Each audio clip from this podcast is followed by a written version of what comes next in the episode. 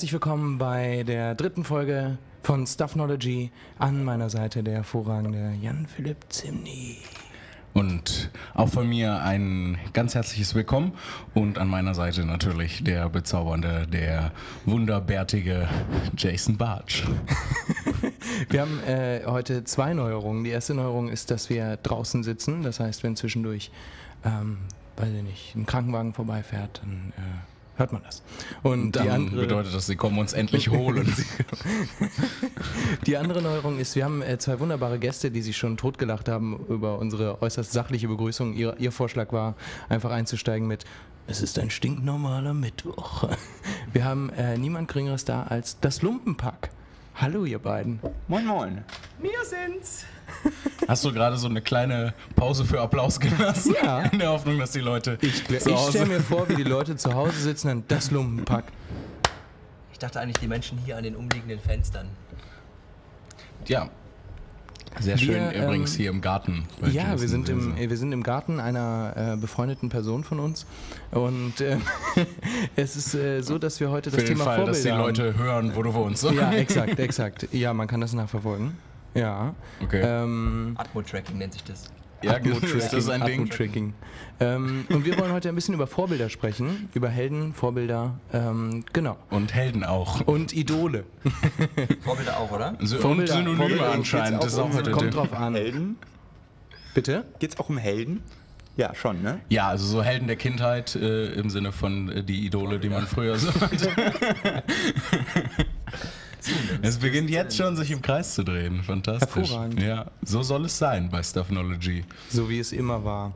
Ähm, Stimmt. Vielleicht In ähm, unserer ein, paar, langen, langen Geschichte. ein, ein, paar, ein paar Worte zu den beiden, die hier mit uns sitzen. Das sind äh, Jonas und Max von äh, dem Lumpenpack, eine ähm, wirklich herausragend okay Band, ähm, die Ähm, genannt. Gerade weil sie herausragend okay sind, äh, mit Preisen überhäuft werden und die äh, Hütten voll machen überall in Deutschland. Äh, zwei sehr lustige Menschen. Wie steigen wir denn in das Gespräch ein? Jonas, hattest du ähm, irgendwelche Kindheitshelden? Das ist wahnsinnig schwer, darüber zu sprechen, weil ich wahnsinnig viele Helden hatte in Rubriken. Zum Beispiel? Und wir hatten ja gestern mal kurz schon drüber gequatscht, um was es heute eventuell gehen könnte. Ich habe zum Beispiel, ich war ein riesiger Stefan Klos-Fan. Der war Torwart beim BVB. Ich war ein riesiger Stefan Klos-Fan. Wirklich, ich fand den toll und ich habe ähm, ähm, seine, seine Übung aus der Bravo Sport nachgeturnt als Torwart. in deinem Kinderzimmer. Nee, tatsächlich auf Rindmulch im Garten. das ist kein Scheiß.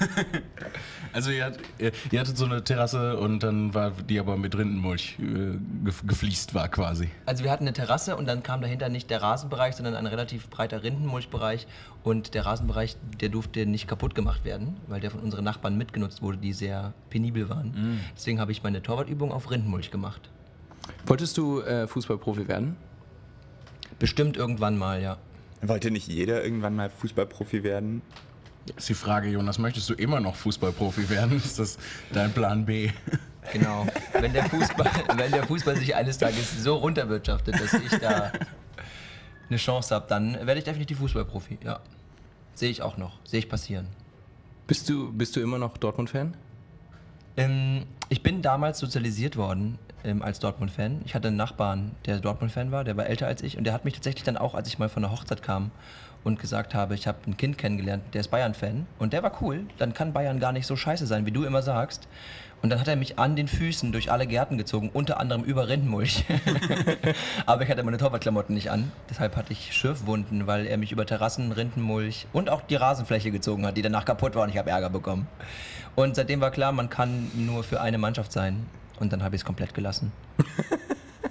Ich bin auch äh, Dortmund sozialisiert. Mein Vater hat mich sehr früh mit ins Stadion genommen. Meine erste äh, Stadionsituation war, dass ich wirklich einfach 90 Minuten auf der Südtribüne stand und alle zwei Minuten an meinem Vater gezuppelt habe, meinte, ist was passiert? Und äh, wir sind dann auch immer zu Trainings gefahren ganz früh. Ne? Ich habe letztens die Autogrammkarten wiedergefunden von Eva Nilsson und Amoroso und so. Alter. Das war, ja, das war richtig geil. Das waren auch so meine ersten. Ich glaube, mein erstes großes Vorbild war, als ich vier oder fünf war, habe ich ein Lars Ricken T-Shirt geschenkt bekommen. Ne, der war ja gerade, da war ich ja, das war so 98, 99, da Das war Champions League Tor, ne? Dieses Genau. epische Champions League Tor. Genau, Rücken, Lupfen jetzt. Lars. Der hat auch gar nichts mehr sonst gemacht, ne? Nee. Also der hat nur dieses eine Tor geschossen. One, one Tor Wonder. One Tor Wonder. Leute, Ja, ich das bin, Entschuldigung, aber ich bin völlig raus. Das ist was, was überhaupt nicht Teil meiner Das Kindheit ist, das war ist irgendwie. Zeitgeschichte, Jan Philipp. Ja. Das ist Zeitgeschichte. Natürlich, Ich natürlich. Deswegen stell muss dir ja mal differenzieren. Vorbilder, ich habe zum Beispiel wahnsinnig viele Vorbilder. In, in unterschiedlichsten Bereichen.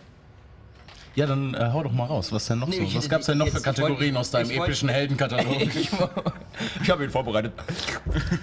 Nein, ich wollte die Tür öffnen, äh, um hineinzusteppen in die Vorbildcypher. Ja, meinst du? Ähm, also ich äh, Fußball war halt wie gesagt so, so gar nicht meins und ist es auch immer noch nicht. Ähm, aber ich war halt schon äh, als kleiner Junge äh, immer total äh, Ritter und Mittelalter begeistert und ich hatte so ein Buch mit ähm, Wolltest du Ritter werden? Ja, das war definitiv. Ähm, ich habe auch schon angefangen zu sparen auf eine Rüstung und sowas. Willst du heute noch Ritter werden? ja, schon sehr gerne eigentlich. Nee, du bist ja auch. Du bist ja auch ein Ritter. Du hast eine Rüstung und ein Schwert. Ja, das sind dann so die Kindheitsträume, die man sich dann doch erfüllt, einfach zwischendrin. Ähm, Jan Philipp Zimny, Living the Dream. the Dream of 500 Years Ago. Aber wer war denn dann ein Vorbild? Tatsächlich König Artus? War das dann so ein Typ? Ähm, ja, König Artus gar nicht mal so sehr, aber ich hatte halt, ich hatte so ein Buch mit äh, äh, Deutsche Heldensagen hieß das. Und da ging es dann um so die ganzen äh, frühmittelalterlichen Haudegen und äh, so, so Dietrich von Bern und sowas. Ähm, die, fand ich, die fand ich ganz, ganz toll. Was fandest Immer. du denn, also was hat dich so fasziniert daran? So, Ich der, weiß der nicht. Kampfesgeist oder. Ja, ich glaube, dass die sich halt so äh, Mann gegen Mann mit, mit Schwertern gekloppt haben. Ich durfte halt als, als äh, Kind, das war so eine Regel von meinen Eltern, ich durfte nicht mit Schusswaffen spielen, aber Schwerter waren okay aus irgendeinem Grund. Mir hat sich das auch nie ganz erschlossen, deswegen blieb mir auch nur ein bisschen, dass, dass während all meine Freunde halt mit ihren Software-Pistolen in der Grundschule durch die Nachbarschaft gelaufen sind und äh, Piu Piu Piu gerufen haben, ähm, das, da durfte ich nicht so unbedingt mitmachen. Aber wenn wir uns dann mit Stöcken gehauen haben und Ritter gespielt haben, das, da durfte ich dann dabei sein.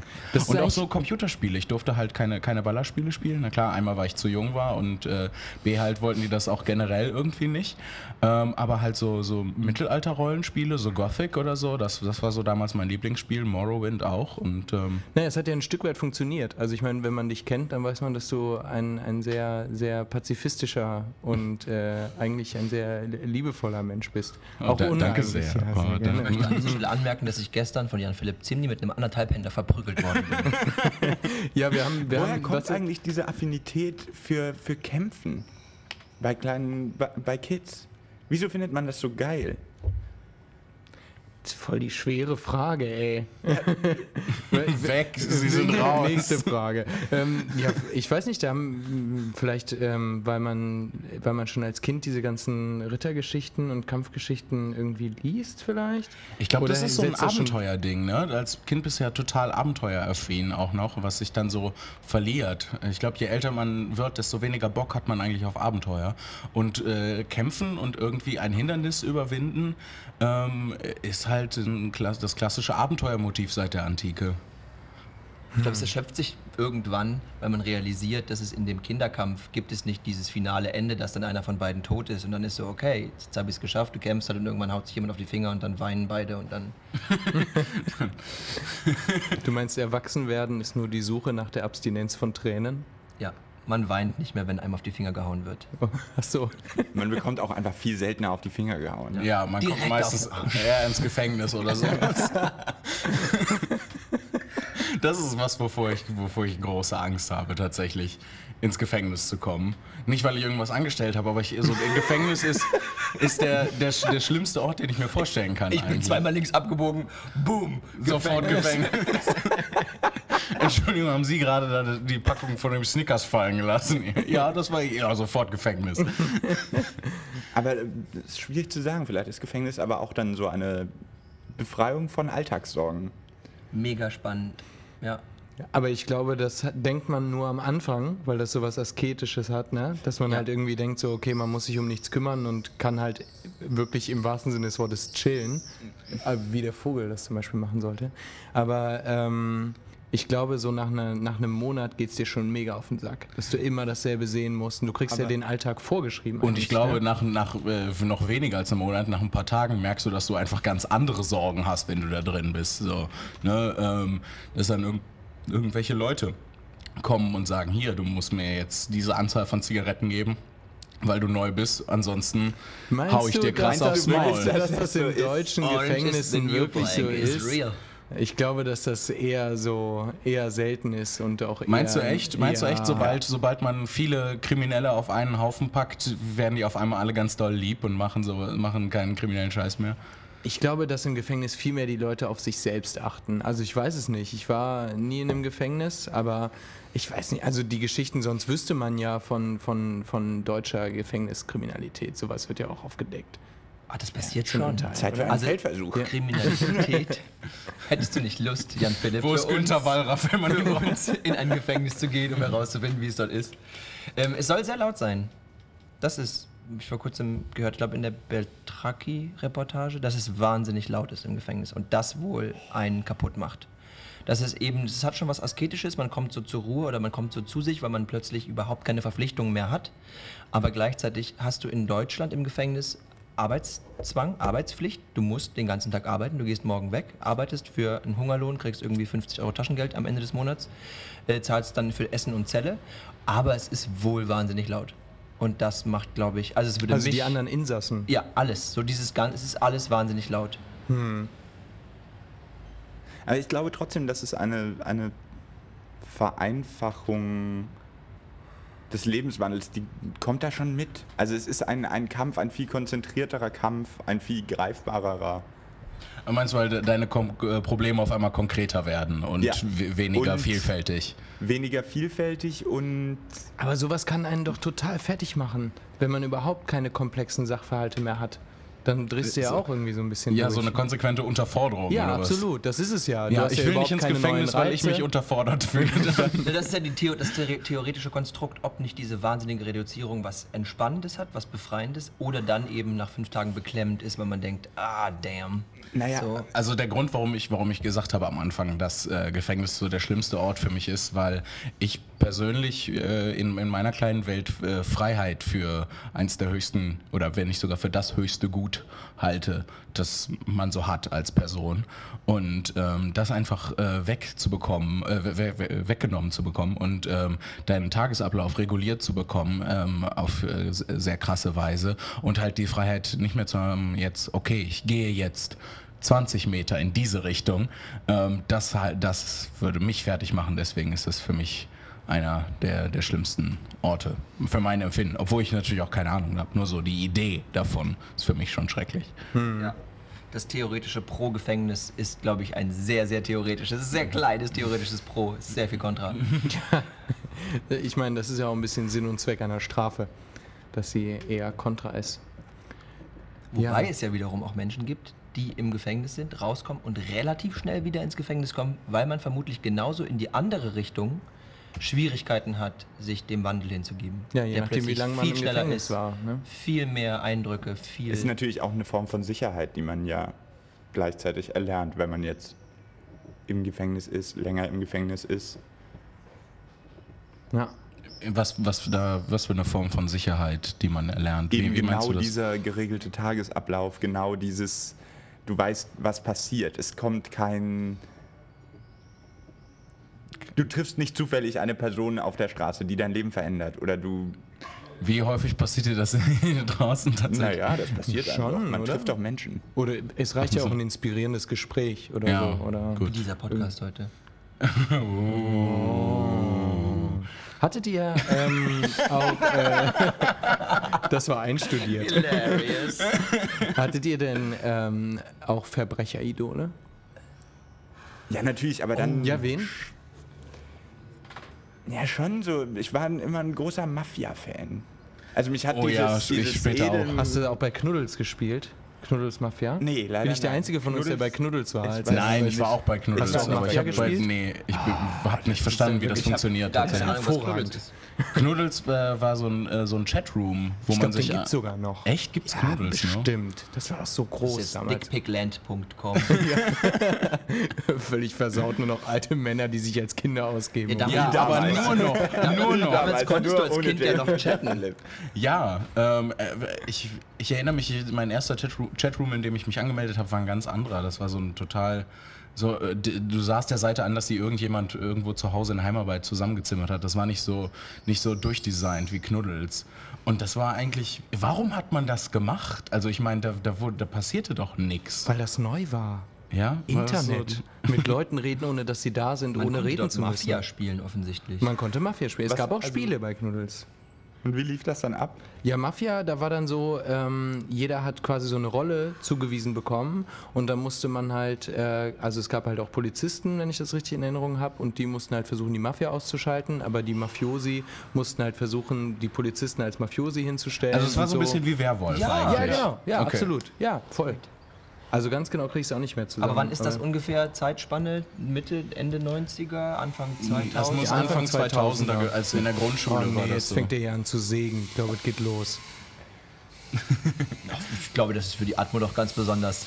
Ja, ja, das hat auch was, wenn wir gerade schon über Mafia sprechen. Und Verbrechervorbilder. Ich fand tatsächlich Darth Maul aus Star Wars Episode 1 einen wahnsinnig tollen Bösewicht. Aber der hat doch nichts gemacht. Also wie, wie der sah geil aus. zweigeteilt. Was? Das war aber auch mehr oder er weniger das Einzige, was er bitte. zweigeteilt. Er Und hat Qui-Gon Jinn Ja, zweigeteilt. Könnt ihr bitte nicht Star Trek spoilern? Buh, Jason Bartsch, buh. Der eine mag keinen Fußball, der andere mag kein Star Trek. Stargate, man spricht das Stargate aus. Stargate. Ja, den, den fandst du faszinierend. ja, Darth ja, Maul. ja.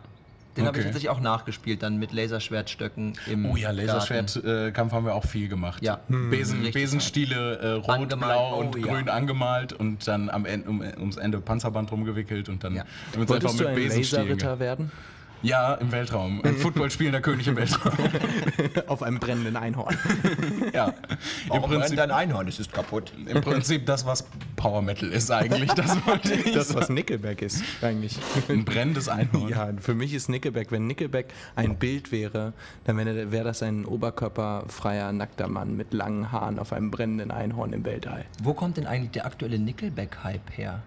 Ist Hype? das in unserer Blase passiert, weil wir uns Meinst du jetzt in der letzten Woche? ja in den letzten Da ist zwei irgendwas passiert. Gab es da nicht so einen Fanclub oder so? so ein Video zu einem es Fanclub? gab, es gab ein Video, das ich gesehen habe von Noisy oder Nee, von der Weiß. von der Wise. Die ist hat Noisy doch- ist Weiß. nicht Noisy, die Wise ist, Ja, ist Noisy ist ein Ding. Weiß. Echt? Ja. Und die waren auf einem Mind Die waren blown. auf einem Nickelback-Konzert und haben sich mit den Fans unterhalten und das war tatsächlich ganz. Und dann hatten so viele Leute auf einmal den Mut zu sagen, ja, ich bin auch Nickelback-Fan. Weil die Fans besonders be a big rockstar. rein. oh oh jetzt Nickelback in der Vorbilderfolge hätte ich auch nicht gedacht dass wir da landen heute Also Vorbilder waren es, glaube ich, für uns alle nicht, aber auf der anderen Seite irgendwie schon, weil man denkt so, wow, sowas kann man unironisch meinen. Ja. Also es ist schon, finde ich schon, finde ich schon krass. Also Nickelback. mit was Naja, sind denn Nickelback vergleichbar wenn man den deutschen Künstler ihnen gegenüberstellt Ja, man bräuchte so Tokyo Hotel. Nee, nee, nee, nicht poppig genug.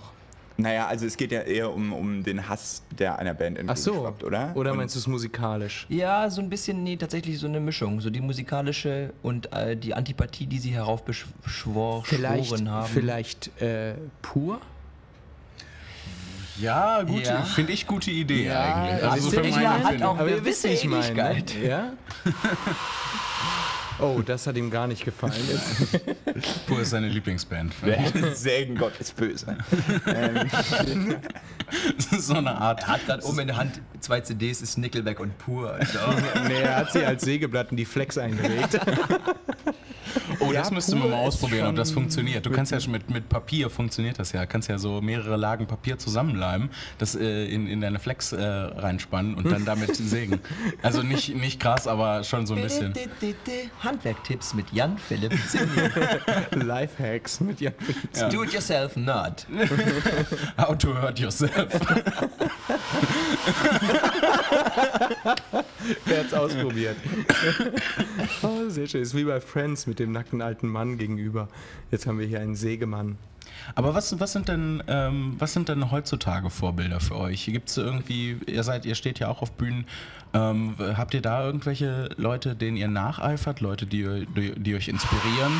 ich weiß nicht, ich finde, Vorbilder werden, werden viel profaner mit dem Alter. Also es gibt dann tatsächlich so handwerkliche Vorbilder, würde ich sagen, bei dem, was wir machen natürlich. Aber das ist kein, kein Vorbild für mich. Das ist Inspiration? Inspiration oder eine Orientierungshilfe. Aber für mich ist Vorbild zum Beispiel inzwischen, würde ich eher sagen, mein Vater. Ja, also so, es geht in diese Richtung. So jemand, Also mehr, mehr so Richtung, wie dein Lebensentwurf ist, wie man sich so als erwachsener Mensch verhält Genau. und sowas. Das ist interessant, weil da wäre ich, wär ich auch noch drauf gekommen, weil das ist was, was ich auch durchaus sagen würde. Weil so, ich finde, früher hatte man natürlich komplett andere Vorbilder und hat sich vorgestellt, das und das will ich mal sein. Und jetzt weiß man halt, was man werden kann, wenn es gut läuft. und das ist wie mein Vater. was macht dein Vater? First World Bewohner. Was, ma was macht dein Vater? Was, was Der ist- macht seine Sachen gut. Der ist. Äh, nein, der Früher war mehr Abenteuer. Jetzt feiert man einfach, wenn sie. Also Ja, das ist gar nicht vorwurfsvoll gemeint. wenn, ja, einfach, wenn, Leute einfach das Leben auf die Reihe kriegen. Ja, und zwar gut. Ja. Mega, Ja. ich vergesse so viele Sachen immer. Also so.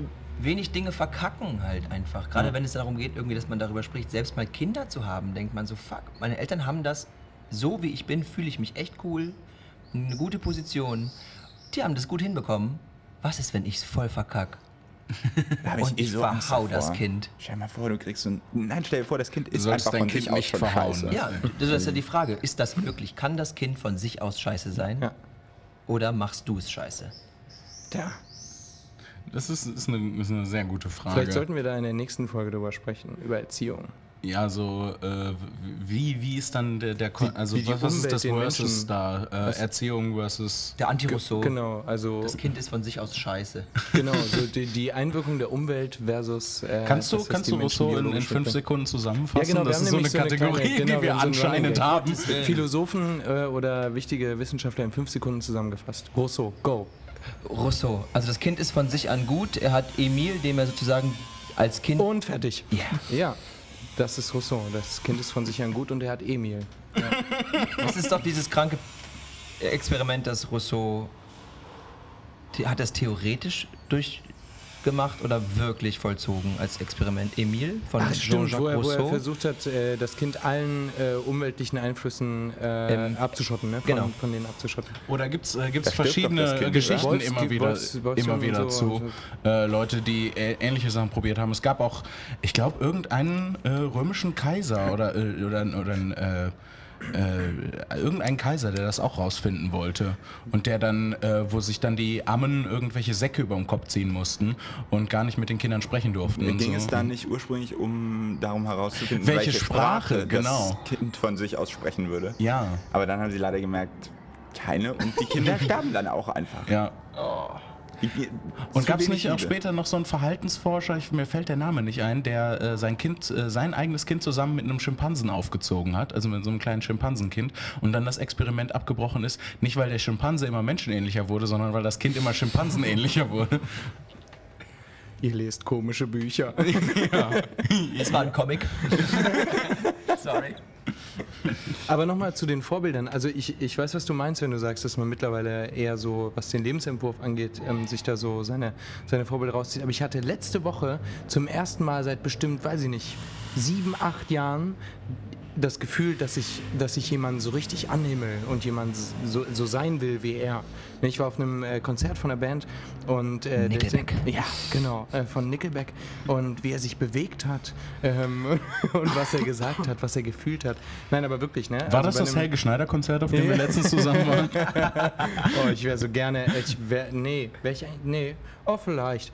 Ich, ähm, nee, es war äh, bei Future Islands. Ne? Also der Sänger ist besonders expressiv. Da hatte ich das zum ersten Mal dieses Gefühl wieder, dass man so wirklich vor der Bühne steht, nach oben guckt und denkt, wow, ich will so sein wie der. So, das war total schön, Ja. ne? weil ich das ist ein Gefühl, was man, wie ihr sagt, sehr lange Sehr dann nicht mehr selten. hat oder gar nicht mehr hat. Ich hatte das Anfang des Jahres auch auf einem Konzert von äh, Tex, diesem Singer-Songwriter. Und das ist für mich, das war, da habe ich fast geweint vor Freude, als er am Ende mir die CD unterschrieben hat. Also es war, Abgefahren.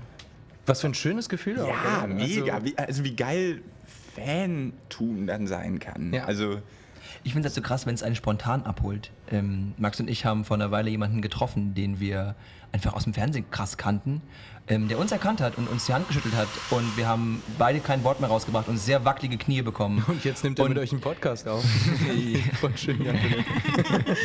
Jan Philipp hat einfach sehr fest unsere Hand gedrückt, woraufhin unsere Knie angefangen haben zu zittern, weil Jan Philipp sehr mächtig ist. Ne, das war auch so ein, so ein plötzlicher, ah fuck, du hast es noch. Du hast so diesen, dieses Phantom noch in dir, das tatsächlich physisch dafür sorgt, dass du gerade Probleme bekommst, Worte zu verbalisieren und gerade zu stehen, weil da eine Person ist, die du kennst. ja, voll schön. Ich, ich finde das auch ein bisschen schade, dass das so seit der Pubertät irgendwie ein bisschen nachgelassen hat. Ne? Das wird ja super selten, dass sowas passiert. Und deswegen sitzen wir hier und äh, diskutieren darüber. Ähm, aber in der Pubertät hast du das ja fast jede Woche, dass Ja. du irgendwie eine neue Band entdeckst und auf einmal geht eine völlig neue Welt auf und du gehst kaputt, weil das so toll ist. So, und das, das geht halt irgendwie, irgendwie ist Aber so ist das nicht auch so eine Sache, die so eine, also so ein Schlüssel fürs Leben, den man sich bewahren muss? Also einfach, dass man so das, das, das Staunen und die Faszination nicht verlernt? Ja, aber Ja, das ist doch auch so ein Hormonding. Ne? Das, wie willst du dir das bewahren? Nein, Naja, du kannst ja, du kannst ja Situationen bewusst äh, her herbeiführen, indem du einfach dir schöne Momente schaffst, außergewöhnliche Momente schaffst, auf Konzerte gehst, weil sie nicht ins Theater gehst, Bücher liest, die dich faszinieren. Das Ich glaube, es ist sogar sehr wichtig, dass sich das verändert und dass wir nicht mit Mitte 20 noch jede Woche die Tür zu einer neuen Welt aufmachen. Ich glaube tatsächlich, das ist schon auch ein Prozess des Erwachsenwerdens, dass wir eben nicht völlig ausflippen und dieses Phantom auch verlernen und, und also so in meinem Kopf war gerade so das Verliebtsein. Natürlich, wenn, wie warst du verliebt mit, mit 15 bis Gott, das war 16, 17? Wie geil war das? Zweimal die Woche. Ja. Zweimal die Woche. So, aber das kannst du dir doch jetzt nicht mehr leisten. gefühlt. Nee, Das nicht mehr so das oft, aber ich meine, es ist ja mehr, wie man, also du beschreibst jetzt mehr, wie man mit sowas umgeht, aber ich finde so Situationen, in denen man einfach das Staunen nicht verlernt, schon, dass du dann nicht ausflippst und dir ein Poster äh, ins Zimmer hängst, klar, aber dass Das du... ist ja dieser Hormonunterschied, dass du halt, das sind halt so dann die, die hormongetriggerten Verhaltensweisen, dass du die dann ausflippst und auf deinem Bett tanzt und dir ein Poster von denen aufhängst. Oh, und ja, auf dem Bett tanzen mache ich immer noch, wenn mich, wenn mich irgendein neuer weißt du, Song das mega glaube ich dir sogar. Das ist tatsächlich glaube ich dir das. sogar. Ja, voll. Also zwischendurch, zwischendurch mal ein bisschen tanzen, weil man sich gut fühlt. Schon. Also auch nicht Bett, oft Auf dem. Bett ist aber krass. Ja, ich glaube, ich habe noch nie auf dem Bett getanzt. Das ist voll geil. Ich weiß nicht, vielleicht habe ich da einfach nur so ein Teenie-Film-Klischee im Kopf. Ja, also ich trage dann nur ein BH. Ähm, Ich hatte meine besten. Ruhig, ich muss mir das kurz vorstellen. Dieser kleine, bärtige Junge mit der Hornbrille und dem BH. Also ich, ich weiß nicht, ich würde kaputt gehen, wenn ich das jede Woche wieder hätte. Ich, Hey. würd, ich habe das Gefühl, ich habe mittlerweile gar nicht mehr so viele Emotionen, dass ich das irgendwie alles, dass ich das alles ausdrücken und ausleben könnte. So, das, ich ich wäre so angestrengt, ich wäre so müde die ganze Zeit. Wisst ihr, was mich sehr überrascht hat? Ich habe letzte Woche für mich, also vorletzte Woche habe ich für mich Handwerkern entdeckt. Das war für mich auch eine Riesenfaszination. was Handwerkern für dich entdeckt? Ja, ich habe nie Dinge selber gemacht. Ja, Wenn aber du irgendwas musst passiert, es umziehen. Ja, so, genau. Und dann habe ich gemerkt, wie viel Spaß das macht. Bin erstmal in den Baumarkt gefahren, habe mir eine elektrische Gartenschere gekauft und meinen Rhododendron geschnitten. Und es war so ein Hochgefühl. Es ist so geil. Just Handwerker so things. geil. Dann habe ich mir eine App runtergeladen, wo man so Büsche fotografieren kann. Weil es mal jeden Busch im Garten fotografiert, um zu wissen, was das ist. Das hat mich so glücklich gemacht. Hat Ich find das- alles wenig mit Handwerk zu tun, oder? Ja, das ist Ja, mehr das so die Gärtnerei und dann habe ich, hab ich noch die Küche gemacht und so. Also einfach so mehr so dieses Neue Rubrik Dinge- rund ums Haus mit Jason Barsch. Ich finde das schön, dass, dass ihr als Gast bei uns seid und einfach alle paar Minuten neue Rubriken. Einführt. Das ist super ihr schön. nehmt einfach, was ihr braucht davon. Also ihr nehmt einfach die Rubriken raus, die ihr Ja. gerne weiterführen wollt. Aber ich meine das, ich meine das ernst, probiert das mal aus. Vielleicht, wenn man so kreative Arbeit macht, wo man wirklich sehr lange und viel über die Dinge nachdenkt, wenn man dann irgendwie was Handwerkliches macht oder gärtnert, dann hast du halt wirklich so prozessmäßig immer Erfolge, weil du ja siehst, was du schaffst. Das ist richtig entspannt. Ich finde das ganz schön, dass du das jetzt so ein bisschen für, äh, für dich entdeckt hat, äh, hast, weil in unserem Freundeskreis, der ja nur aus so schmalen Künstlertypis besteht, war ich halt der Einzige, der irgendwie eine Bohrmaschine gerade halten kann. Das ist jetzt sehr überspitzt, aber so, so ganz so krass ist es auch nicht. Aber oder ich bin auch einer der wenigen bei uns im Freundeskreis, der einfach stark ist, der Dinge hochheben kann. Und wenn du da jetzt so ein bisschen du da auch in die Richtung kommst, finde ich, das, find ich das ganz schön. So, dann haben wir was, was wir zusammen machen. Dann Ja, komm, wir wir- gehen in den Wald und bauen ein Clubhaus. Ja, super gerne. Wir müssen auch zusammen nähen. Du hast dir ja äh, gestern eine Nähmaschine gekauft. Wir Ja. müssen jetzt endlich anfangen zusammen zu Das nähen. ist auch was, was ich getan habe. Wo ich nicht drüber reden möchte. Nein, finde ich es überhaupt nicht schlimm. Ja, warum auch? Ist doch voll es ist geil, halt. Das ist vielleicht das, was du eben gesagt hast, ne? dass, man sich, äh, dass man sich einfach in neue Situationen begibt und neue Sachen ausprobiert. Ja, richtig. Auf neues Terrain begibt und dann irgendwie. Ja. Das ist ja, glaube ich, auch das, was ein Idol ausmacht. Ne? Also so eine Person, die etwas macht, von dem man in, wo man sich selber ähm, wünschen würde, dass man das auch so, dass man in der Situation auch so cool damit umgehen kann. Oder? Ja, oder so gut. Also ich glaube, es wird dann irgendwann von der, von der Art und Weise, wie es vorgetragen ist, zum Beispiel, es wird qualitativ wertvoller. Man hat dann einfach, wenn jemand sein Instrument zum Beispiel sehr, sehr gut beherrscht, wird das spannender als eine Person, die sich mit dem Instrument cool bewegt. Naja, kommt drauf an. Wenn jemand überhaupt nichts kann, aber sich dabei mega geil bewegt, dann kann das auch voll das Idol sein. Wenn man denkt, okay, er gibt keinen Fick. Ja. ja, das stimmt. So, also ich fand Hast du, hast du eigentlich schon. Handwerker-Idole? Handwerker, ja, Finn Kliman. 100% Finn Kliman. Kennt ihr Finn Kliman? Ja, natürlich. oh der, Gott, der YouTuber, ja, der einfach alles selber macht, obwohl er äh, es ursprünglich alles nicht so wirklich konnte. Mittlerweile hat er seinen eigenen Bauernhof und so. Also er ist einfach der Shit, er macht einfach alles. 50% davon sieht am Ende richtig scheiße aus, aber es funktioniert und er hat es selber gemacht und hat mega Bock darauf. So, das ist schon auf jeden Fall. Aber ist es dann- Und ähm, wie äh, Mike Krüger natürlich, ne? Mike Krüger, großes Handwerkervorbild. Der hat doch die Werbung gemacht für Hornbach. Wirklich? Ja. Ich habe keine Ahnung. Ich, äh, ich gucke keine Nase. Werbung Ja. und äh, super Das ist aber wenig das ist auch schon lange her. Also Ja. das, äh, als äh, ich noch zu Hause gewohnt habe und wir den Fernseher hatten, Ja, Philipp Krüger. verbringt einfach zu viel Zeit mit Dinge hochheben. Ja, und Bohrmaschinen Die ganze richtig Zeit halten. rufen Freunde an und sagen, hey Jan Philipp, kannst du vorbeikommen, was hochheben? Mir ist eine CD runtergefallen. Sie ist mir aus der Flex gefallen.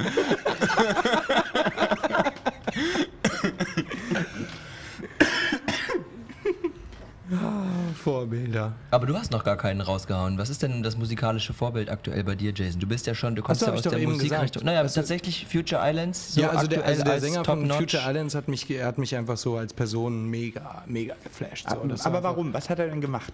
Ähm, er ist so ein bisschen, also er ist als super leidenschaftlich auf der Bühne, so, also er erzählt die Geschichten richtig, ne? Also die Texte, er fühlt die, er manchmal schreit er einfach oder keine Ahnung, grölt nur und aber er fühlt es so krass, ne? Er schlägt sich auch die ganze Zeit aufs Herz und der ist halt voll geschwitzt am Ende der Show und spielt trotzdem noch zwei Songs, läuft ins Publikum, hat halt mega Bock. Es ist einfach unfassbar schön und dabei noch so reflektierte, unglaublich schlaue Texte über das Leben und auch das Erwachsenwerden zu schreiben, finde ich einfach, also hat mich absolut umgehauen.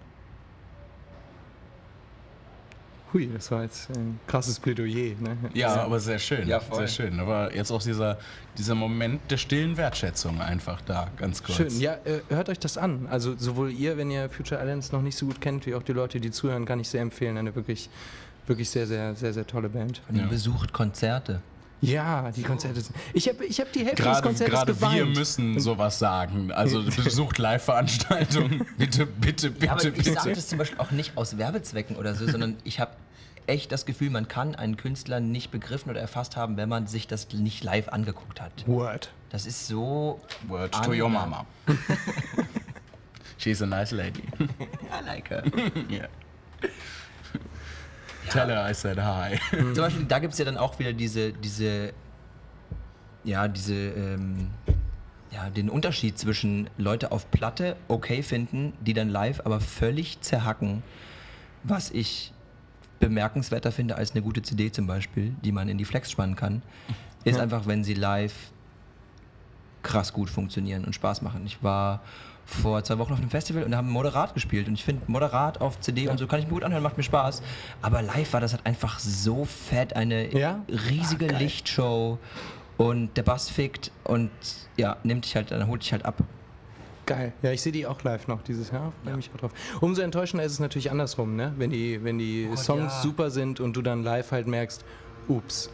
Generell Also- auch ein spannendes Thema jetzt für die Runde. Vorbilder sterben. Also hattet ihr einen bewussten Moment in eurer Kindheit, Jugend, wo dann einfach wirklich so ein Idol weggefallen ist? Wenn wir sie schon mal aufgebaut haben, sind Also ich, über das letzte bei mir war Peter Licht. Das ist einfach jemand, der mich unglaublich fasziniert. Ne? Er hat den Bachmann-Preis gewonnen, schreibt unglaubliche Texte und wundervolle Musik.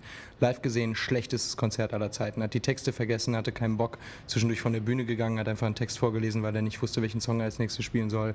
Sofort entmystifiziert. So. Und bei euch? Bei mir war das äh, Bodo Wartke vor kurzem. Von dem ich einen Moment, geht es jetzt um Leute, die gestorben sind? Ist Nein, Bodo nein, Wartke nein, tot? Peter Licht lebt auch noch. Ah, Okay. Er schreibt nur gerade weniger, aber es geht darum, ähm, Vorbilder ob Vorbilder sterben. mal Also gestorben sind für dich. Dass du so gesagt hast, sie dann keine Vorbilder nicht mehr mehr. metaphorisch gestorben. Götz von Berg ist einfach für mich nicht mehr der Ritter, von dem Götz von Berliching. ich... Gö- Götz von Berliching. Da lasse ich nichts drauf kommen, Ja. auf den Eulenraubritter. das ist dann auch schön, wenn die Geschichte eines Vorbilds tatsächlich einfach tot. zu Ende erzählt ist. Dann kann der sich gar nicht mehr wandeln. So. Ja, außer im Nachhinein Gut, äh, findet man heraus, Dass dass, er in ein der Rassist SS war. war. Ja, Ja. genau. Günther Grasshopes. Oh, damn. Ich fand ihn eh nie gut. Ich weiß nicht, ich über, ich, du wolltest was Bodo sagen. Wartke? ne, Ja, Max? Bodo Wartke äh, habe ich Wartke. kürzlich live gesehen und von dem war ich früher wirklich ein gigantischer Fan und ich fand das so gut und ich war auf, war auf Shows von ihm und ich war so begeistert von dem, was er getan hat. Und wahrscheinlich hängt es auch damit zusammen, dass ich älter geworden bin und das inzwischen einfach anders betrachte, was er macht, aber ich fand das sehr glatt und sehr weich gespült und sehr belanglos einfach.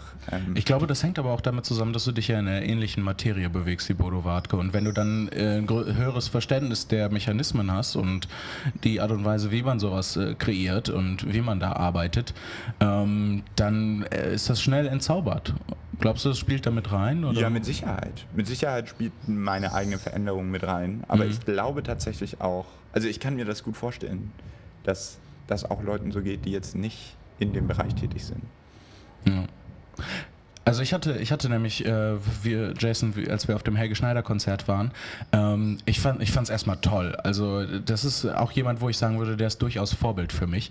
Ich habe mir auch jetzt äh, Konzertkarten für, für Dezember für Reinhard Grebe gekauft. Ähm, und das ist auch so ein, ist auch so ein Vorbild, würde ich durchaus sagen, für mich. Ähm, und das ist jetzt das erste Mal, dass ich den live sehen werde. Und ich freue mich schon sehr, sehr darauf. Und auch, wie gesagt, bei dem Helge Schneider Konzert, ich hatte eine wundervolle Zeit. Ich habe mich nicht eine Sekunde gelangweilt, was für mich sehr selten ist, so für, für meine kleine Gefühlswelt, weil ich mich unfassbar schnell langweile auch. Ähm, und das war fantastisch. Und hinterher habe ich so ein bisschen drüber nachgedacht. Und dann kam auf einmal so der, der Gedanke, so, oh, mir hat was gefehlt. Und dann habe ich mich mal ein bisschen mit den, mit den alten Sachen nochmal auseinandergesetzt und gemerkt, so, ähm, mir fehlt so, dass, dass er auch zehn Minuten einfach eine Quatschgeschichte erzählt. So, dass er zehn Minuten improvisiert, äh, dass er irgendwie eine Reise um die Welt gemacht hat oder dass er zehn Minuten irgendwie so ein Hörspiel macht, was er früher mehr gemacht hat. Ähm, er hat jetzt hauptsächlich halt Songs gespielt. Könnte vielleicht am Anlass gelegen haben auch, ne? Meinst du? Ja, es war ja so dieses 240 Jahre Singen der Herrentorte. Es sollte ja extra so ein Best-of sein seiner Songs. Vielleicht lag es daran. Nee, das mit dem Best-of seiner Songs, da habe ich überhaupt kein Problem mit. Ja. So was, wa- was mir halt gefehlt hat bei dem Konzert, waren so diese Momente, wo er zwischendrin einfach irgendeinen Scheiß geredet hat, weil das fand ich immer so unglaublich. Das fand ich eigentlich noch wesentlich spannender als die Musik bei Helge, dass er halt einfach erzählt, wie, wie er, keine Ahnung, im Busch hat er äh, gesehen, dass jetzt hier Angela Merkel da ist und ein Reh und die kopulieren und solche Sachen. Äh, was er zwischendurch halt einfach, ja, solche Sachen hat er zwischendurch erzählt oder seine Paris-Erzählungen waren auch immer großartig. Ähm, und was er jetzt gemacht hat, so alte Songs gespielt hat, das, was ich wie gesagt überhaupt nicht schlimm fand. Ähm, und zwischendurch Witze über die Stadt gemacht, wo er, wo er ist. Und das ist halt so ein Punkt, wo ich dann sage, so, ja, das fi- empfinde ich jetzt nicht als so die große Kunst. Das ist nicht so schwierig. Ähm, wir haben ihn in, Mann, in Mannheim gesehen und dann Witze über Mannheim zu machen und äh, über den Anlass, Na wo er sich also gerade befindet, Also ist es jetzt nicht äh, so. Mannheim, Frauheim, Kinderheim-Witz war schon witzig. Der war super, der, den, fand ich schon, den fand ich schon super. Aber ähm, verstehst du worauf oder versteht ihr, worauf ich hinaus Ja, möchte? So, das ähm, quasi ein bisschen Crowdwork zu machen äh, und hier äh, zu, zu der Stadt zu improvisieren, darauf rumzuriffen, wo man gerade da ist, ähm, finde ich nicht so beeindruckend, wie einfach aus dem Nichts irgendeine Geschichte zu improvisieren oder zu erzählen oder so, die in keinem Bezug zu gar nichts steht eigentlich. Das fand ich, das hat mir so ein bisschen gefehlt. Da war ich so ein bisschen enttäuscht. Aber ich glaube, ist, der wird nun mal auch älter. Ich glaube, der hat dann nicht mehr so so, so unbedingt Bock drauf. Der macht noch seine, seine 12 Witze mit, mit Bodo, seinem Teekoch und äh, sagt was zu der Stadt, wo er ist und ansonsten spielt er die alten Nummern. Und da war ich jetzt, ähm, ich will nicht sagen enttäuscht, aber das fehlt mir so ein bisschen. Das fand ich fantastisch. Da hätte ich gerne mehr von gehabt. Jan Philipp Ende. Dafür hat Sergei Gleitmann weiterhin hervorragend abgeliefert. Sergei Gleitmann liefert immer hervorragend ab. Er hat eine Aufgabe, er muss seltsam tanzen und das tut er mit Das er Bravour seit. Jahren, seit Jahrzehnten. Wie, also der Meisenmann-Ausdruckstanz, Ja. muss sagen, das ähm, stellt meine Tanzaction auf dem Bett aber um Längen in Schatten. Also Trägt er noch immer diesen sehr engen One-Suit, Morph-Suit? selbstverständlich. Diesen Spandex. Der, der, ist, der ist rantätowiert. Der ist. Der ist eigentlich nackt, der ist nur sehr Ja, ja. stark tätowiert. Ist richtig. So, Ich glaube, es ist auch so ein bisschen so dieses Crowdwork, Witze über die Stadt machen. Haben wir alle selber schon mal gemacht. Ist dann genau wieder dieser Moment, in dem wir selber auf der Bühne stehen und wissen, ja komm, so die drei Witze über die Stadt, die gehen immer. So, da hat man inzwischen auch eine Palette von Witzen, die man irgendwie abfeuern kann. Ist dann, wie du sagst, eben nicht die Arbeit aus dem Nichts. So ist der sichere Gag. Man nimmt ihn mit. Und Für das ist ja Stimmung. auch wieder für uns, sage ich mal, auch wieder ein anderes Thema. Also wir erkennen das, wir, wir können das differenzieren, wie, wie dieser Witz aufgebaut ist. Aber wenn man als Mannheimer, als Otto Normal Mannheimer in dieser Show sitzt, ähm, ist man doch begeistert. Ja, aber das ist zum Beispiel. Ah, diese Spontanität und dann auch noch mit Bezug zu uns. Aber das ist ja, das ist, gesagt. Ja. ich finde, das ist ein super spannender Punkt. Vor allem, wir haben gestern über äh, eine Performance bei einem Kabarettpreis gesprochen. Und genau da würde ich jetzt kurz hinleiten wollen, nämlich weil, wenn man die Strukturen der Dinge erkennt, ne, also zum Beispiel der Musik, Virtuosität, äh, jetzt mal als ein Beispiel, ähm, dann braucht es viel mehr, um da begeistert zu werden. Wenn man die Strukturen aber nicht kennt oder nicht weiß, wie etwas funktioniert, dann sind die Leute viel schneller und viel leichter zu begeistern. Und dann ist es viel leichter, zum Beispiel bekannt zu werden oder eben äh, jemanden zu begeistern, einfach indem man ein Handwerk gut beherrscht. Ne? Also Ja. das ist so. Deswegen sind Handwerker ja auch selten dann irgendwie Idole, sobald man sich etwas näher mit der Materie auseinandersetzt. Ja, also früher fand ich äh, Gitarristen, die super schnell spielen konnten, voll krass, als ich angefangen habe, Gitarre zu spielen. Und als ich zwei Jahre Gitarre spielen konnte, habe ich gemerkt, ja, okay, ja, gut, ist doch nicht so geil. Was, was kicherst du so, Max? Ja, weil der Segenfreund seinen Presslufthammerfreund eingeladen hat. Und die machen ja hier einen Handwerker-Podcast, nehmen hier nämlich drücken gerade auf. Dachten sich, oh, wir gehen heute mal raus. Geil, eine Ich Stunde lang Handwerkergeräusche. Hobbys. Ja, vor allen Dingen, vielleicht könnten die ja Vorbilder sein. Vielleicht machen die ja den heißesten Scheiß da gerade und wir sehen es einfach nicht, weil unsere Filterblase uns hindert. Außerhalb Unsere dieser Blase. Filterblase in Form einer, Einer Terrasse. Das ist eigentlich die krasseste Filterblase, die es gibt. Eine Mauer. Ja. Nein, aber das, äh, der Punkt von Jan Philipp ist ganz richtig. Zum Beispiel bei mir ist das mit Zauberei so. Also ich, ich möchte, Seit du weißt, dass Magie nicht existiert, Nein. hat das alles irgendwie Aber- seinen Reiz verloren. ähm, Ab Harry Potter Band 4 war die Luft raus. nein, ich, ich finde, finde Comedy-Zauberei oder nicht nur Comedy-Zauberei, sondern Zauberei Furchtbar. allgemein. Nein, ich finde das großartig. Echt? ich bin, es. Ich bin, Wieso? Weil Alter, ich mich nicht mit den 8 unter Max Arsch hervorgezaubert. Weil ich mich mit den Mechanismen dahinter nicht auseinandersetze, wie dieser Trick funktioniert, sondern mich da wirklich wie ein kleines Kind reinbegebe und begeistern lasse, wenn jemand eine Karte hervorzaubert oder wenn jemand eine Münze hinter meinem Ohr rausholt. Das ist doch hilarious. So, Finde ich so überhaupt nicht. ja, Das ist so überhaupt nicht mein Ding irgendwie. So, so Comedy-Zauberei, was man ja dann bei so Mixshows irgendwie manchmal hat. Ich finde das immer ja ganz da sind die meisten tatsächlich auch schlecht. Aber Ja. wenn jemand wirklich einen guten Kartentrick machen kann, finde ich das so toll. Holt mich mega ab. Und ich will dann auch nicht wissen, wie er das macht. Ja. Ich glaube, das ist die Grundvoraussetzung, dieses Einlassen wollen. Wart ihr zum Beispiel, seid ihr Zirkusmenschen gewesen? Nein. Nicht so wirklich. Also ich als Kind war ich ein paar Mal so mit Großeltern da oder so und ähm, jetzt keine Ahnung. Ich war schon so lange nicht mehr im Zirkus. Ich war total gerne im Zirkus, immer schon. Ja, weil mich hat es auch nie gereizt. Mein Opa zum Beispiel, zwei Generationen vor mir, wollte unbedingt Clown in einem Zirkus werden. Fand das so eine spannende und magische Welt. Und die ist ja im Prinzip vor unseren Augen schon ein bisschen entzaubert worden, weil man so dieses Hinterwissen hatte. Man wusste ein bisschen mehr über die Dudes, die dann mit dem Pferd vorm Rewe stehen und für Winterfutter sammeln. Und, Und, dass es zwielichtig geworden ist, ne? Ja. Also weil ne? die ganzen Tiere und so weiter. Und ich glaube, das ist auch so eine Welt, die nur noch funktioniert, weil Menschen sich da irgendwie dieses romantische Bild bewahrt haben und sich einlassen wollen. Und weil es Kinder gibt. Und weil es Kinder gibt. Das, ist- das finde ich so schön, weil ich glaube, Zirkus war niemals nicht zwielichtig. Also früher war, waren die, Stimmt, so hatten die. Leute total ähm, Angst vor dem fahrenden Volk, dass die irgendwie ihre Kinder mitnehmen oder solche Sachen. Und heute weiß man, dass halt die Tiere richtig scheiße behandelt werden. So, äh, wann, wann war man nicht skeptisch dem Ja, fahrenden Volk vielleicht, gegenüber? vielleicht ist es, vielleicht äh, kann man das in Zukunft ja so machen. Ich meine, ganz früher noch, wenn du noch einen Schritt nach vorne gehst, war es ja so, dass ja auch Menschen ausgestellt wurden, ne? einfach weil sie anders aussahen oder. ähm, ja, das ist noch zwielichtiger ja, eben. eigentlich. Ja, absolut. Ja. Aber vielleicht kann man das in Zukunft ja immer, immer korrekter gestalten. Vielleicht gibt es irgendwann einen Zirkus. Naja, es gibt ja, es gibt ja schon Ja. Alternativen. Stimmt, Weil was, blei- ja. was bleibt dann noch vom Zirkus übrig? Wenn du halt so die Freakshow nicht mehr hast, die Tiere nicht mehr hast, dann sind da Artisten Artisten, und ja, Clowns und äh, Artisten, Unterhalter, ja. Zauberer. Und Zauberer. Nicht toll. ich weiß nicht, ob ich jemals einen Zauberer in einem Zirkus gesehen habe. Gibt's Doch, doch, Ja. doch. Ja, habe ich auch.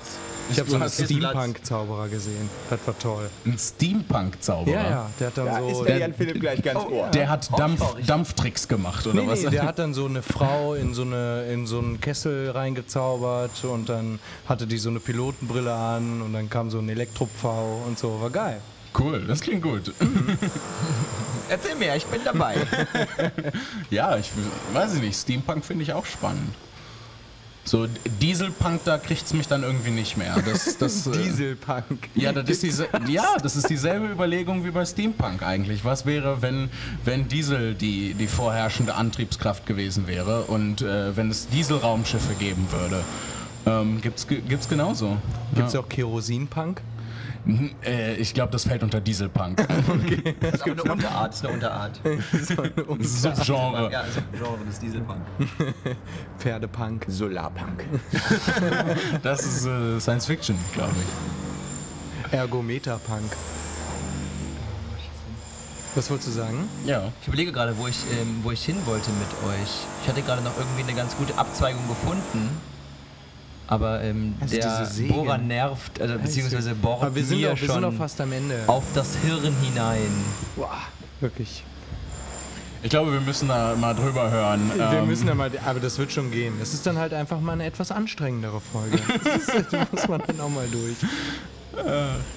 Habe ich das nicht, äh, ich glaube, für, für, die ersten Fol- äh, für die erste Folge habe ich das so gepostet bei Facebook als irgendwie Easy Listening oder sowas. das ist jetzt nicht mehr jetzt so ist, unbedingt doch, Easy jetzt ist es Listening. Easy Listening einstürzende Neubauten-Style. Urbaner Podcast. Also das gehört dazu. Achso, was ich noch machen kann, ich wollte noch das, das Feld äh, Berufe aufmachen. Ich weiß nicht, ob wir noch genug Zeit haben. Hattet Ja, ihr als. Kind ähm, so dieses Berufsding, so, oh Gott, ich will unbedingt Müllmann werden oder so? Gab es das bei euch? Weil das ist ja auch so, so die, diese erste Stufe Mhm. der, des Vorbildbauens, weil die ist ja in der Regel total personen- und geschichterunspezifisch. Man ha- kennt halt eine Person in einem Outfit zum Beispiel oder man kennt die äh, Berufsgruppe Mhm. und macht daraufhin dann dieses Vorbildsding und ich will diesen Beruf erlernen auf. Gab's das? Auf jeden Fall. Also ich hatte das, ja, also äh, g- ganz grundlegend erstmal Ritter. Ähm, dann kam, glaube ich, Astronaut. Ich habe ein paar Jahrhunderte übersprungen dazwischen, was keine für mich interessanten Berufe gab. Und dann äh, habe ich so fünfte, sechste Klasse, also Grundschule war äh, der Übergang Ritter zu Astronaut und dann äh, weiterführende Schule kam dann, habe ich so eine CD in die Hand bekommen, wo so, ähm, so ein ähm, Audiobuch von Galileo ähm, von damals noch, als die noch irgendwie, als es denen noch wirklich darum ging, den Leuten was über Alltagsphänomene beizubringen. Ähm, das Ding habe ich rauf und runter gehört und seitdem wollte ich Physiker werden. Und zwar ganz, ganz lange, bis ich dann irgendwie an Poetry Slam gestoßen bin. Und dann wollte ich aber auch noch äh, ganz lange Zeit Physiker werden und äh, habe auch ja auch Physik studiert ein paar Semester und dann aber bin ich da so reingerutscht. So, das war niemals eigentlich äh, so wirklich die Vorstellung, dass ich jetzt Comedian oder Autor oder Poetry Slammer oder was auch immer ich jetzt bin, äh, werden wollte. Das ist halt einfach so passiert. Das war so, hups, das ist jetzt wohl mein Job. Ähm, tja, was mache ich? Ja gut, dann mache ich das jetzt halt.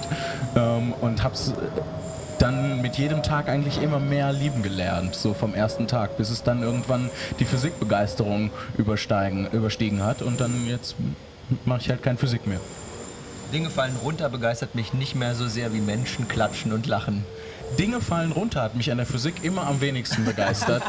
abgesehen, abgesehen von äh, Thermodynamik, also der ganzen Wetterphysik. Das fand ich Dinge auch. werden warm. Dinge steigen auch hoch Ja, und das- fallen dann wieder runter, wenn es kälter wird. Ja, das, das fand ich immer ganz furchtbar langweilig. Aber was ich super spannend fand, war alles, äh, was mit Weltraum zu tun hatte und alles, was so ähm, subatomar irgendwie stattgefunden hat. Also so Elementarphysik, Elementarteilchen und äh, Astrophysik, sowas. Das, die, also das ganz Große und das ganz Kleine fand ich immer super. D die Sachen dazwischen waren nicht so wichtig eigentlich. Hattest du denn auch so? Also Ich wollte wo- jetzt willst du wirklich Müllmann werden auch? Nee, gar nicht. Ich hatte das nämlich überhaupt nicht. Also ich erinnere mich, wenn ich jetzt zurückdenke, ich erinnere mich nicht, dass ich mal irgendwo mein Herz ähm, so wahnsinnig an irgendwas gehangen habe. Ich wollte mal eine Zeit lang Archäologe werden, weil ich Dinos so wahnsinnig spannend fand, ähm, bis mir dann jemand erklärt hat, was Archäologen aktuell machen. Und dann war Mal das... Hartz IV beziehen. Oder? Ähm, nee, tatsächlich einfach, wa was sie in Archiven tun, so, so, was sie hm. suchen. Ähm, dann war das vorbei. Aber es war halt wirklich so diese, diese Welt, in die man sich hineingedacht hat, dieses Vorbildberuf aufgemacht hat, die dann halt irgendwann entzaubert wurde. Aber das war das nur eine ganz kurze Phase. Ich hatte ich nie. So richtig. Müllmann irgendwie. du, Max? Ich wollte immer, also am Anfang Polizist werden. Und dann hatte ich tatsächlich auch dieses Wissenschaftler-Ding, aber ich wollte eher Chemiker werden, so ein bisschen verrückter, verrückter Professor-mäßig. Und dann, so ab der siebten Klasse, wollte ich einfach reich werden. Bester Beruf aller Zeiten. Nein, ich wollte, ich wollte Unternehmer oder was. Ich wollte einfach, das war mein, ich wollte reich werden, so bis zur 11. Klasse. Ach, machen wir uns jetzt vor, noch immer. Nein, ähm, nee, bis zur 11. Klasse hatte ich einfach, das wollte ich Geld verdienen. Wollte, war ich auch ein neoliberaler Turbokapitalist. Richtig jung und assi. Ich hätte, hätte mit eurem ganzen Wasser spekuliert in dem Alter. Was ist, was ist passiert, dass du dich so krass, dass du dich dann doch für das Gegenteil davon entschieden hast? Naja, was ist passiert? Ich habe rausgefunden, dass das vielleicht nicht das Wichtigste ist auf der Welt. Oh, wieder ein schöner Moment Ja, tatsächlich. vor allem unterlegt mit den Sägegeräuschen. Um, um die Botschaft nochmal so richtig reinzuhämmern. Ich wollte immer Arzt werden, bis mir dann, also wirklich, ne, so von ganz jung bis, bis zum Abitur tatsächlich, ich wollte auch Medizin studieren und so. Äh, habe auch mein Abi extra, ne, habe mich da nochmal extra reingehangen, damit ich mir die Option offen halten kann. Bis mir dann tatsächlich mit, mit 17 aufgefallen ist, dass ich weder Blut sehen kann, noch mir vorstellen kann, einen Menschen aufzuschneiden. Und dann war es das einfach. Also richtig, es war für mich richtig einsch... Aber hat dir das Einstein. wehgetan? Oder war das dann so, ah fuck, okay, dann nicht. Na, du hättest immer noch Heilpraktiker werden können. Ich hätte auch Apotheker werden können. Ja, oder Osteopath oder sowas. Ja, nee, ähm, das hat wehgetan. Weil das war wirklich so, ich wollte das unbedingt, aber ich kann nicht, das war etwas, wo ich nicht drüber hinwegsehe. Also es ist nicht so, dass ich, wenn ich Blut sehe, halt denke, äh, sondern es ist wirklich, äh, so, dann zieht sich bei mir alles zusammen. Und auch bis heute, wenn ich Filme oder Serien sehe und sehe, wie jemand aufgeschnitten wird oder ähm, irgendwas beschnitten wird, ähm, ist es einfach wirklich, ich kann das nicht sehen. Es macht mich völlig wahnsinnig. Ich finde das so beeindruckend, wenn Leute ihren Kindheitstraum so durchziehen. voll. Also mein, mein bester Sandkassenfreund, der wollte immer schon Pilot werden und ist jetzt Pilot. Und das finde ich so toll. Oh, krass. Ähm, dazu habe ich noch eine ne kurze Geschichte, weil äh, ein Typ mit, äh, der in der Grundschule, also ein Freund von mir in der, aus der Grundschule, mit der, der in einer Gang, also wir, war, wir waren eine Gang, ähm, der wollte auch krass Pilot werden, die ganze Zeit, auch durch die Schule durch. Und ist dann nach dem Abi halt, hat sich dann auch beworben und äh, hat es nicht geschafft. Und ich habe irgendwie von, von anderen Freunden gehört, dass der äh, eine Zeit danach immer noch nach Düsseldorf äh, zum Flughafen gefahren ist und dann da einfach ein paar Stunden gestanden hat und die Flugzeuge angeguckt Es hat. gibt Das ist diese- richtig krass. Herz. Es gibt, Ja, äh, das ist das. äh, Boah. In, in Little Miss Sunshine, diesem wunderbaren Film, gibt es auch den, der Bruder, der sich immer vorbereitet auf die Pilotenprüfung und sein ganzes Leben darauf ausrichtet und dann auf einer Autofahrt feststellt, weil seine kleine Schwester einen Test aus einem Heft mit ihm macht und da feststellt, dass er farbenblind ist. Und, damit, Oh. und das ist eine So ein schöner Podcast und so ein fürchterliches Ende. Ja. Das ist doch toll. Das macht ja genau einfach, das macht ja die Tür auf für die Hörer, jetzt mal darüber nachzudenken, ob sie in ihrem Leben so einen einschneidenden Moment Schreibt gehabt uns haben. in die Kommentare. Ja, schreibt in die, das haben wir noch nie gesagt, schreibt in die Kommentare. Ja, weil ich's von furchtbar finde. Ist ja auch furchtbar, aber wir wollen schreibt ja im in Prinzip, meine Kommentare. Wir wollen ja die, die, die mentalen Kommentare der Menschen einfach mal darüber nachzudenken. Alter, wann ist denn eigentlich ein Vorbild für einen selbst gestorben? Wann hat man das letzte Mal jemandem wirklich gesagt, nee, du, ich feiere dich nicht mehr. Das, was du machst, gefällt mir nicht mehr komplett einfach. Oder wann hat man das letzte Mal das selber so ein, so ein Vorbild in sich, genau diesen Beruf so an den Nagel hängen müssen? Und ich glaube, das ist auch total wichtig, dass Leute zwischendurch halt auf den Boden zurückgeholt werden oder denen halt auch die Kritik gegeben wird. Vor allem, wenn man, wenn man sehr bekannt ist oder sehr viel in seiner Blase steckt, dass zwischendurch auch jemand kommt und sagt so, ah, das war jetzt nicht so geil. Also das ist ja, habe ich zum Beispiel gute Freunde, die sich nicht scheuen, das sehr oft zu sagen. Nein, Ja. aber ähm, das ist schon wichtig. Schön, wir sind äh, am Ende des Podcasts angekommen. Ganz genau. Und äh, wir bedanken uns ganz herzlich bei unseren Gästen, bei dem wundervollen Lumpenpack. Oh, Den Lappengesind. Jonas und Max, schön, dass ihr dabei wart. ja, Vielen vielen Dank Dank. Thanks for having us. Natürlich. Und äh, wir verabschieden uns und reden in der nächsten Folge über Umwelteinflüsse, Erziehung und äh, Machen wir es tatsächlich. Ich, ich finde es super Also ich spannend. empfehle Ja. Durkheim und Rousseau, sehr spannend. ja, und wir lesen noch ein bisschen super. Foucault vorher oder wir lassen es einfach Und sein. Humboldt natürlich auch. Humboldt, genau. Pestalozzi. Mm, Simmel, der Walkes, Gute. Kerkeling. Sehr gut, okay.